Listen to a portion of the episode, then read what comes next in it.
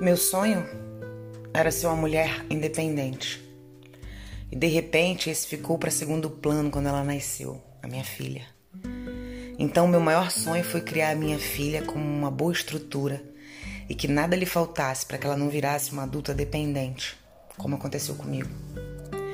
Por causa do meu primeiro sonho, eu fui dando a ela uma consciência do que acontece com mulheres que vieram de onde eu vim onde ser uma boa mulher era ser uma boa mãe, boa esposa e excelente dona de casa. Eu fiz com que ela fosse levando a sua vida com base na sua própria escolha, diante da sabedoria em ter o poder de dizer não quando assim fosse. E se desse errado, eu estava ali o tempo todo, só para segurar as mãos dela e dizer que tá tudo bem, que fazia parte e que agora era só melhorar.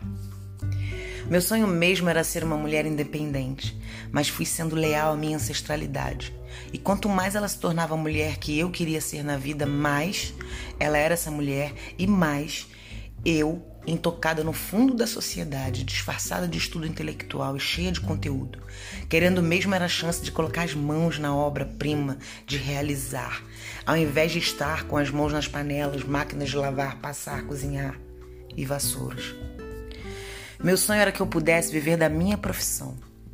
Essa que eu estudei, me preparei, performei, me dediquei a vida toda para entregar ao universo algo que lhe pudesse fazer sorrir ou até chorar de emoção.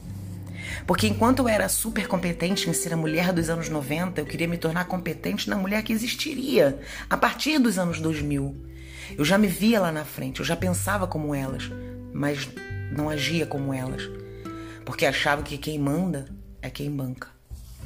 Por ter essa crença, eu fui deixando os senhores das senzalas definirem as minhas ações. Respeitava as regras com disciplina, mesmo cheia de ódio no coração. A única coisa que me fazia, me trazia amor era, era minha filha. Por ela eu padeci no inferno, mas com ela eu estava no colo de Deus. Meu sonho era viver da minha profissão, essa que eu nunca deixei de fazer enquanto minha filha existia e acreditei que conseguiria mas a vida tem umas coisas que a gente não sabe explicar. Eu tive que ir para outro país e lá eu também entendi que era questão de estudo melhorar a condição de vida, mas não. É a mesma coisa. Você é mulher. Meu sonho era que eu não precisasse trabalhar de faxineira, garçonete, motorista ou leitora de relógio de luz pelas piores localizações que alguém pode andar.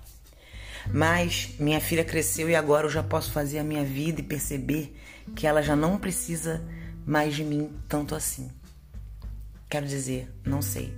Estamos aqui em uma pesquisa que talvez explique todos esses anos eu ter estado com ela porque apenas sentia que precisava, e não para ela ser a minha desculpa de não fazer nada, como todos diziam.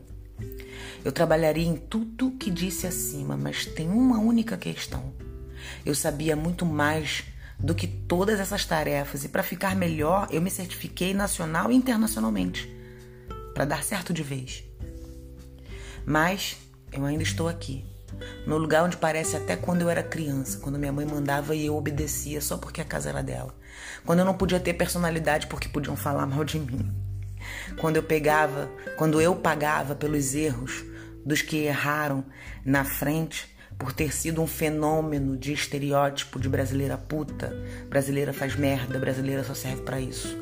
Meu sonho era alcançar grandes pessoas através de grandes nomes para dizer que nunca se deve desistir dos seus sonhos, mesmo que eles demorem para acontecer. Meu sonho era poder ser eu, dar o meu melhor e viver cercada de amor. Esse era o meu sonho. Um deles eu sei que eu conquistei. Minha filha é minha maior felicidade e a minha menor preocupação. Mas eu, eu sou a minha maior preocupação.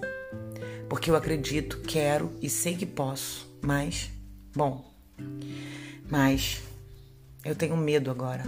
Medo de morrer acreditando sozinha. Era bom ter pessoas que acreditassem, era bom mesmo. Mas eu sou casada comigo, então eu só paro para morrer, não tem outra maneira. Enquanto isso, eu vou andando, seguindo viagem até a paragem correta da realização do meu sonho ou de encontrar a Deus.